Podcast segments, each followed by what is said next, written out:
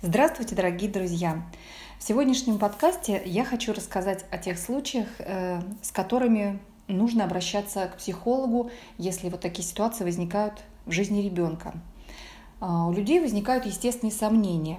Является ли какое-то поведение ребенка разновидностью нормы, может быть, возрастной нормы, или это какое-то временное явление, которое пройдет само собой, или, может быть, э, действительно ситуация уже серьезная, и пора обращаться к психологу. И вот как раз о том, как различить ситуации, которые пройдут сами, и как отличить те формы поведения, которые требуют уже вмешательства специалиста, я сегодня постараюсь рассказать.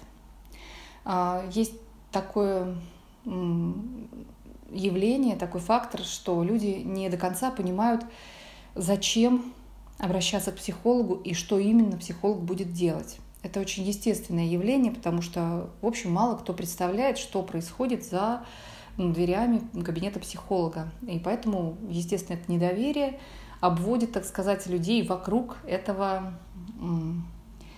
такого таинственного места, люди просто не представляют себе, зачем им туда идти. Вот на сегодняшний день большое доверие существует к тому, что можно прочитать, на сайтах психологов, вообще психологов в психологических журналах. Это очень распространенное массовое явление, все читают, все стараются там найти ответы. Но и к психологу непосредственно обращается гораздо меньше людей, и таким образом помощь получают далеко не все, кому она необходима.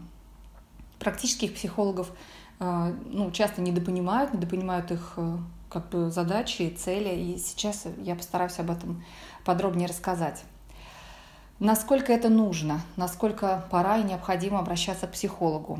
На примерах, в том числе на примерах писем, которые мне приходят в рубрику подкасты, я это сегодня поясню. Итак, вот психологическое внутреннее страдание ребенка, оно может вызывать очень разные формы его поведения. И есть некоторые формы, на которые нужно обратить внимание. Они, скорее всего, имеют корни в тяжелом психологическом неблагополучии ребенка. Э, и не всегда это связано с каким-то непослушанием. То есть с ребенком может быть довольно легко обращаться, ничего такого он критического, яркого вам не предъявляет, но тем не менее его состояние уже э, требует вмешательства специалиста. Первое, о чем я хотела бы рассказать, о какой черте ребенка, это замкнутость. Как правило, ребенок, который находится вне контакта с родителями, и зачастую такие дети не имеют контакта достаточно глубокого и широкого с другими окружающими, например, с детьми, например, с какими-то там специалистами школьных или дошкольных учреждений. Это вообще замкнутые дети. И это часто признак того, что ребенку нужна помощь. У ребенка есть какой-то внутренний мир, но он никого туда не пускает. И часто этот внутренний мир не спокойный, неблагополучный, но у ребенка нет возможности э, поделиться какими-то своими страхами или тревогами с родителями. И у родителей нет возможности не только помочь, но и понять, что в душе у ребенка. Приведу здесь пример письма Анны, одной из моих слушательниц, которая описывает вот ситуацию подобную. У меня очень больной вопрос с, с дочкой. Ей семь с половиной лет, она во втором классе, всегда была очень скрытной, но сейчас это доходит до ручки. Летом умерла моя мама. После этого она замкнулась совсем. Она с лету ни разу не заплакала.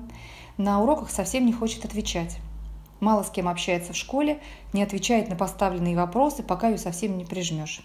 И разговариваем с ней по этому поводу. На все один ответ. У меня все нормально. Вот это ситуация, в которой требует вмешательства специалиста. Подобные ситуации, как правило, ну, они тоже требуют вмешательства психолога. У психологов, специалистов гораздо больше средств эм, попасть во внутренний мир ребенка, понять, что в нем происходит, и дать ребенку возможность выхода из этого такого ну, замороженного состояния, в которое он попадает э, благодаря обстоятельствам или благодаря особенностям своей натуры. Довольно часто приводят на прием детей, с которыми родители ну, давно утеряли контакт, и эти дети очень трудно ну, подпускают к себе вообще окружающих и других людей. Вот с такой проблемой нужно вести ребенка к психологу. Второй чертой я бы назвала страхи, тревожность ребенка, которые превышают норму. Э, довольно трудно, конечно, разобраться, что еще входит в норму, что уже ее превышает, и в том числе для этого нужно отвести ребенка на консультацию, чтобы диагностическим способом определить, в норме ли находятся какие-то там возрастные опасения, или это уже ну, некий перекос Действительно, во время взросления дети проходят стадии, как бы слои с самых разных страхов. Они боятся темноты, пауков, там, героев разных. Э, ну, очень много, много вещей вызывают у них опасения. Врачи, плохие отметки, недовольство родителей. Это, в общем, все называется нормативными страхами. Отчасти определенное беспокойство на разные темы побуждает ребенка соответствовать ну, каким-то там просьбам родителей. Но иногда эти страхи становятся такими сильными, что они уже блокируют развитие ребенка. Как определить, выше нормы ваши страхи или это обычные возрастные страхи детей? Э, главный фактор – это если страхи уже мешают жить ребенку. Он уже не может как бы, проявлять обыкновенной детской активности, участвовать в чем-то, ходить куда-то, заниматься чем-то, потому что он слишком тревожен. Он уже там боится выйти из дома, он боится подойти к детям, он боится выступить э, там в школе, в классе, он боится не выступить. В общем, так много вещей, которых он боится, что уже это практически определяет вид его активности, это определяет форму его жизни. Вот тогда э, страхи, конечно, превышают э, нормативные какие-то там границы, и нужно обращать на это внимание.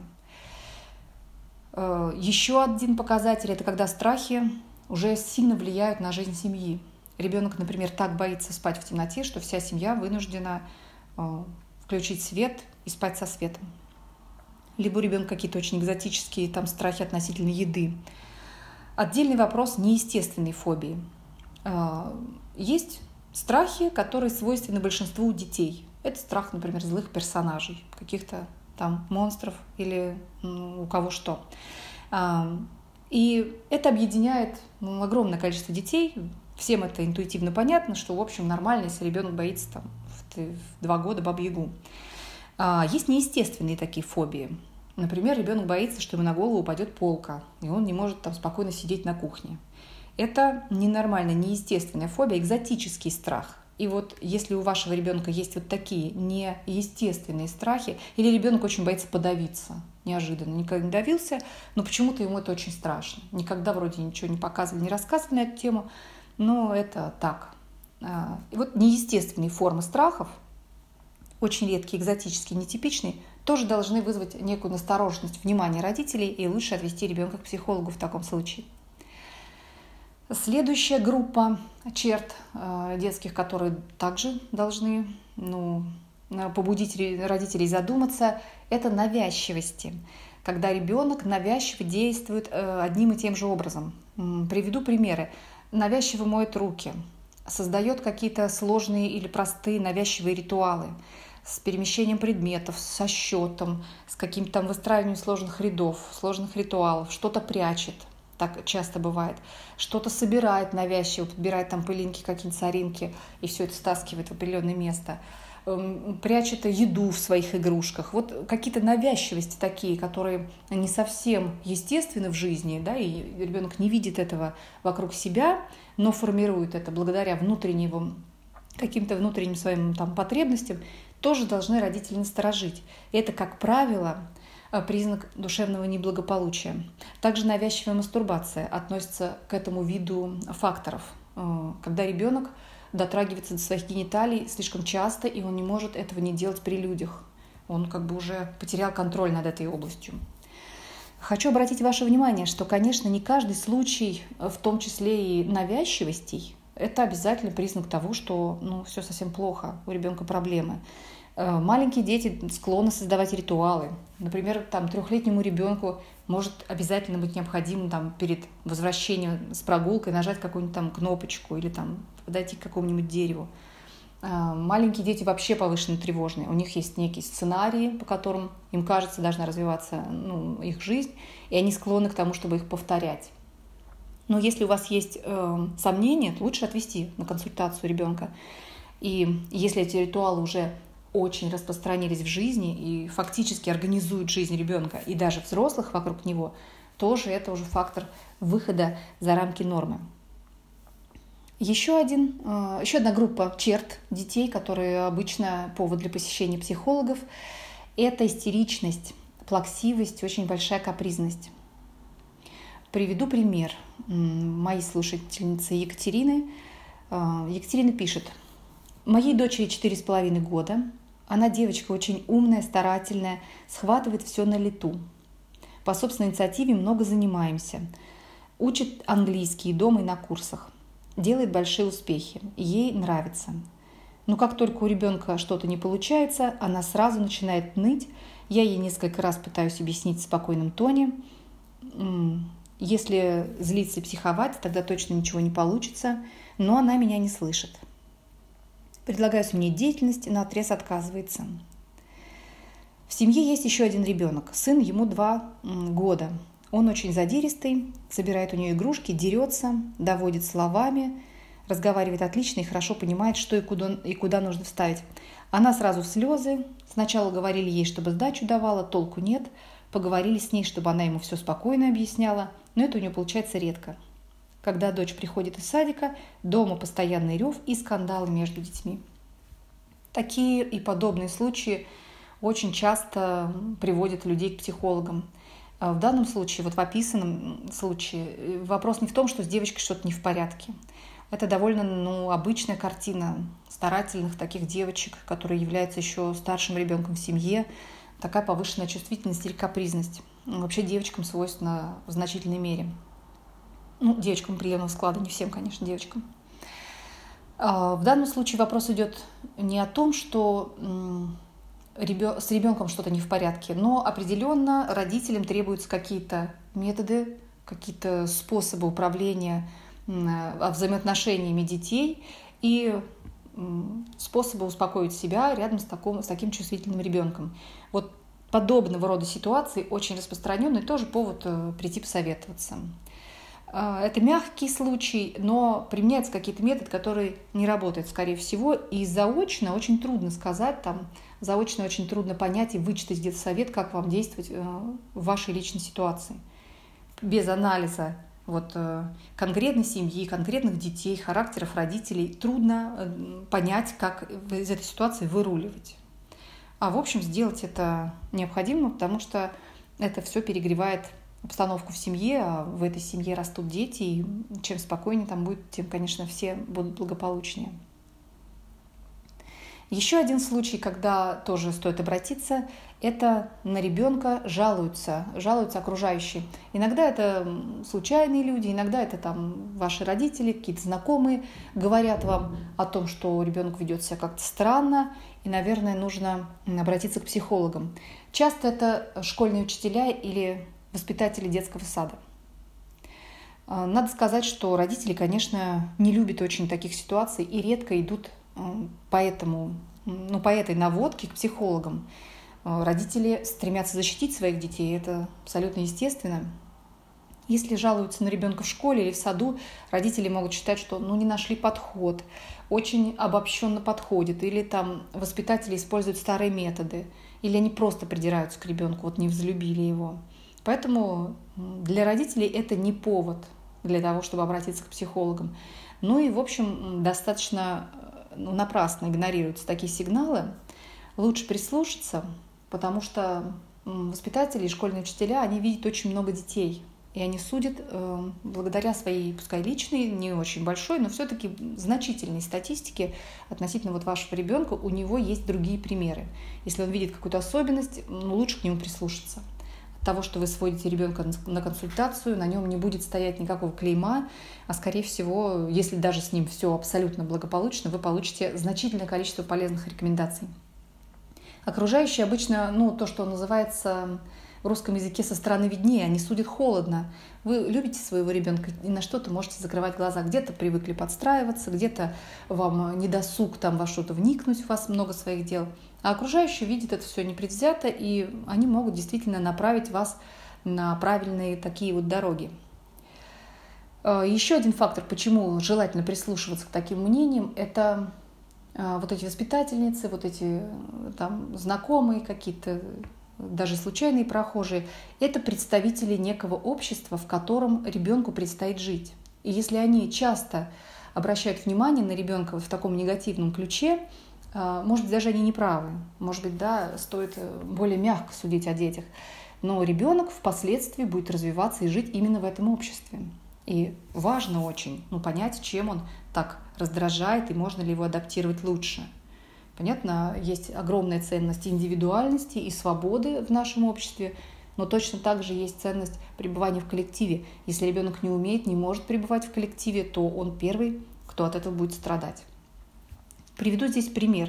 Еще одна моя слушательница, тоже Екатерина, а, пишет письмо. Моему сыну 7 лет. В детском садике мне говорят обратить внимание на эмоциональное состояние ребенка, так как он на все реагирует слезами. Забрали игрушку, он в истерику. Съели последнюю конфету, он в истерику. Заняли его стул, он сразу плачет. Воспитатели на это говорят, что ему будет очень тяжело в школе, так как, по их мнению, он не умеет постоять за себя. Меня это саму немного напрягает. Нормально ли это?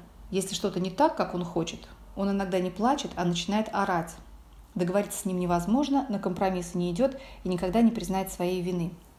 Но в данном случае мама скорее соглашается с тем, что у ребенка есть определенные проблемы, ну, в то же самое время вот у нее есть сомнения, там, стоит ли эта ситуация подробного разбора или нет. Э, хочу обратить тут ваше внимание, что в данном письме есть определенная да, несостыковка. Воспитатели говорят о том, что ребенок не умеет за себя постоять, а мама пишет о его повышенной плаксивости. Скорее всего, имеют место оба фактора. И ребенок и слишком часто плачет, и, возможно, не умеет дать отпор каким-то агрессивным детям. Вот сигнал поступает со стороны воспитателей, и желательно такой сигнал слышать.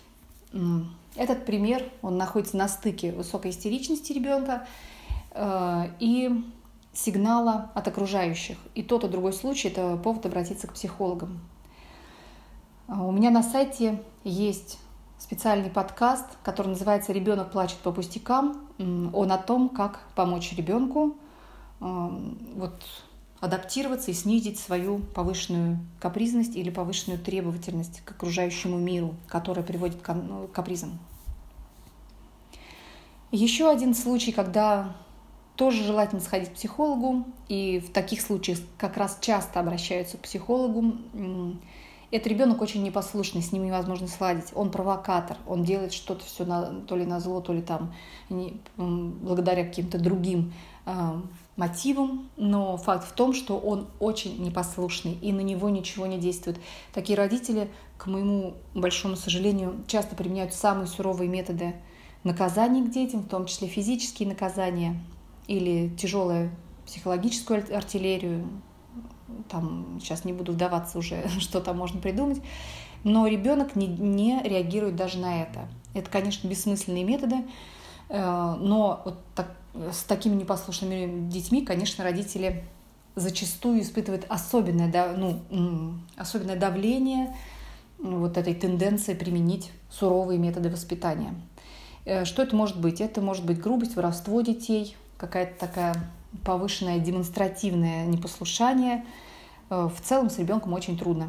Если все перечисленные до этого случаи скорее говорили о том, что ребенку трудно, вот ему тяжело в жизни, но с ним не обязательно настолько трудно, да, вот ребенок с повышенными там какими-то страхами или с навязчивостями, он не обязательно трудный в быту, трудный в жизни, вот он ему внутри плохо, но на внешнем уровне все может быть не так уж и сложно с ним.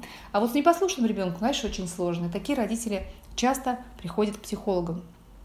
Э, и это совершенно правильно, потому что такая вот резкая форма непослушания может быть говорить о том, что у ребенка неблагополучно на душе, он несчастный, и таким образом он ну, как-то встраивается в мир через этот протест, то ли чтобы отомстить родителям, то ли вообще не понимая, как он может иначе жить. Ну, то есть такому ребенку определенно нужна помощь. И с другой стороны, часто у таких детей э, родители имеют э, какой-то очень ограниченный или очень специфический набор воспитательных инструментов.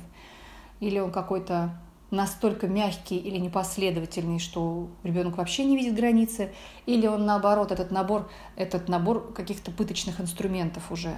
И ребенок в такой атмосфере просто не понимает, что ему терять, и он э, не слушается, потому что в любом случае к нему будут применены какие-то жесткие санкции, даже за мелочи. или очень жесткие способы воспитания, или очень мягкие. Вот в таких случаях очень непослушные дети, в таких случаях у родителей есть необходимость пересмотреть свои методы воспитания. И нужно обратиться, конечно, за помощью к специалистам, если у вас нет собственных способов их пересматривать. И последний, э, последняя группа факторов, которая должна обратить на себя внимание родителей, это когда у ребенка есть необычные физические проявления. Как правило, они имеют эм, психологическую основу. Это тики, это инурез, какой-то навязчивый кашель необычный, это ковыряние кожи, расковыривание болячек, это, опять же, навязчивое. Это поедание странных вещей, навязчивая э, еда, или навязчивый необычный отказ от еды, или чрезмерно специфические вкусы в еде. Это любые проблемы с туалетом. Э, все эти факторы – это, как правило, вершина айсберга – внутри у ребенка что-то неблагополучно, и он э, через соматику, через проявление тела э, а это все выбрасывает вовне. И такие случаи требуют наиболее э, оперативного, что ли, вмешательства специалиста. Здесь лучше точно не тянуть и идти к специалистам сразу.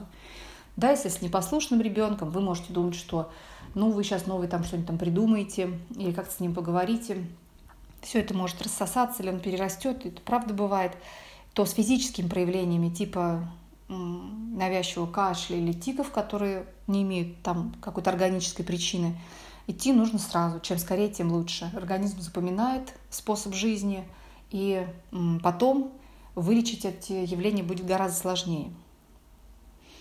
Вообще, э, вот вопрос, насколько нужно идти с первыми признаками проблемы или нужно ждать долго, надеясь на то, что вы справитесь сами. Это вопрос очень важный, и я бы хотела, конечно, высказаться за то, что идти надо достаточно быстро, то есть применив какие-то свои методы коррекции поведения ребенка или его состояния, и если все получилось, это замечательно. Если не получилось, уже лучше обратиться, потому что ребенок взрослеет на фоне вот проблем, и он очень быстро у детей происходит ведь э, понимание того, что такое жизнь, как мне жить в, этой, в этом мире, что такое окружающий и кто такой я.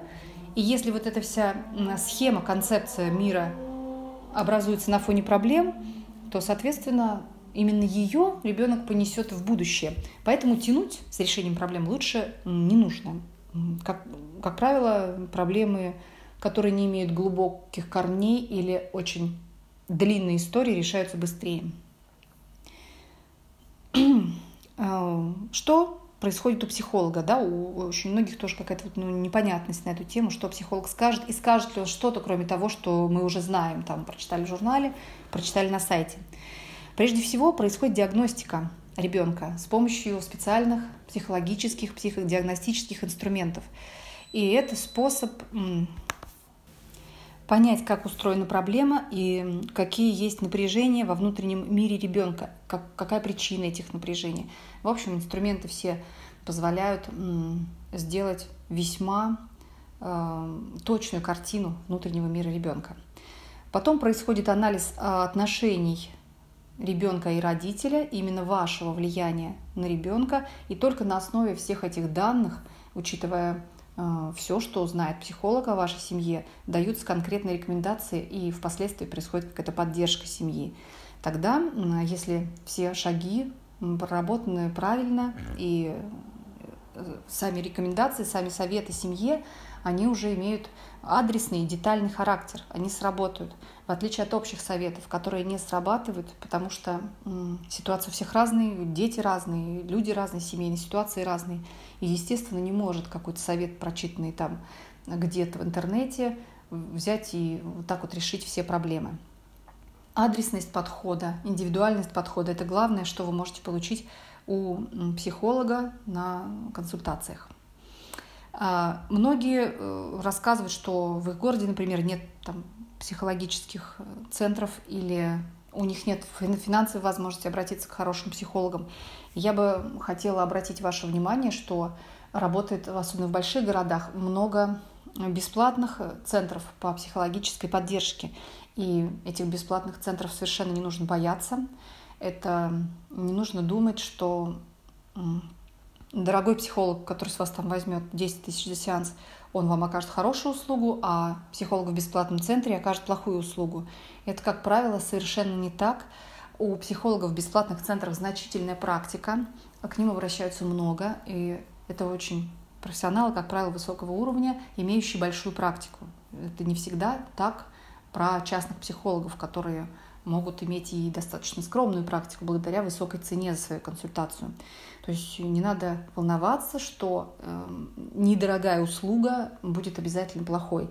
То же самое касается молодых психологов, которые работают за небольшое вознаграждение, но тем не менее это может быть очень качественная услуга. И обязательно надо пробовать обращаться к таким ресурсам, если у вас э, есть в этом необходимость. И очень часто школьные психологи или психологи в детских садах тоже оказывают весьма качественные услуги, и к ним обращение может быть очень простым и территориально простым, да, в собственном детском саду сходить, и финансово не, не напряженным. В общем, хорошие варианты. Для жителей ну, регионов э, тоже обратите, пожалуйста, внимание, что сейчас множество психологов работают в Skype. И это конечно, накладывают определенные ограничения, но тем не менее в критических ситуациях, когда уж никак вы не можете найти в своем городе психологов, можно обратиться к такой форме работы. Это все равно в любом случае лучше, чем никакого обращения к психологам в ситуации, когда это уже требуется. Э, кроме всего того, что я на сегодняшний момент перечислила, кроме всех вот этих факторов, которые, на которые нужно обратить внимание – Э, чтобы не пропустить более серьезную проблему или не дать маленькой проблеме разрастись в серьезную проблему, я бы еще хотела обратить внимание на то, что если у вас есть ну, любые затруднения с детьми до трех лет, то лучше обратиться к психологу в этом нежном возрасте. Как правило, ну, я не знаю, 90% обращений семей с такими маленькими детьми ограничиваются одной или двумя консультациями. То есть это очень такая лаконичная форма работы. И с этих небольших там, объемов они получают огромную пользу. Э, затруднения с детьми до трех лет, они, как правило, связаны не с тем, что у детей серьезные проблемы или родители как-то серьезно не так действуют, а просто с прост... простым непониманием того, как устроены маленькие дети. У нас э, в обществе, в общем, достаточно низкая культура понимания маленьких детей, и именно в этом проблема того, что, ну, проблема родителей, которые пытаются наладить взаимоотношения с такими малышами. У меня на сайте есть э, описание курса воспитания ребенка от года до трех лет, где тоже я об этом подробно рассказываю. И, пожалуйста, записывайтесь на курс, где тоже можно об этом узнать.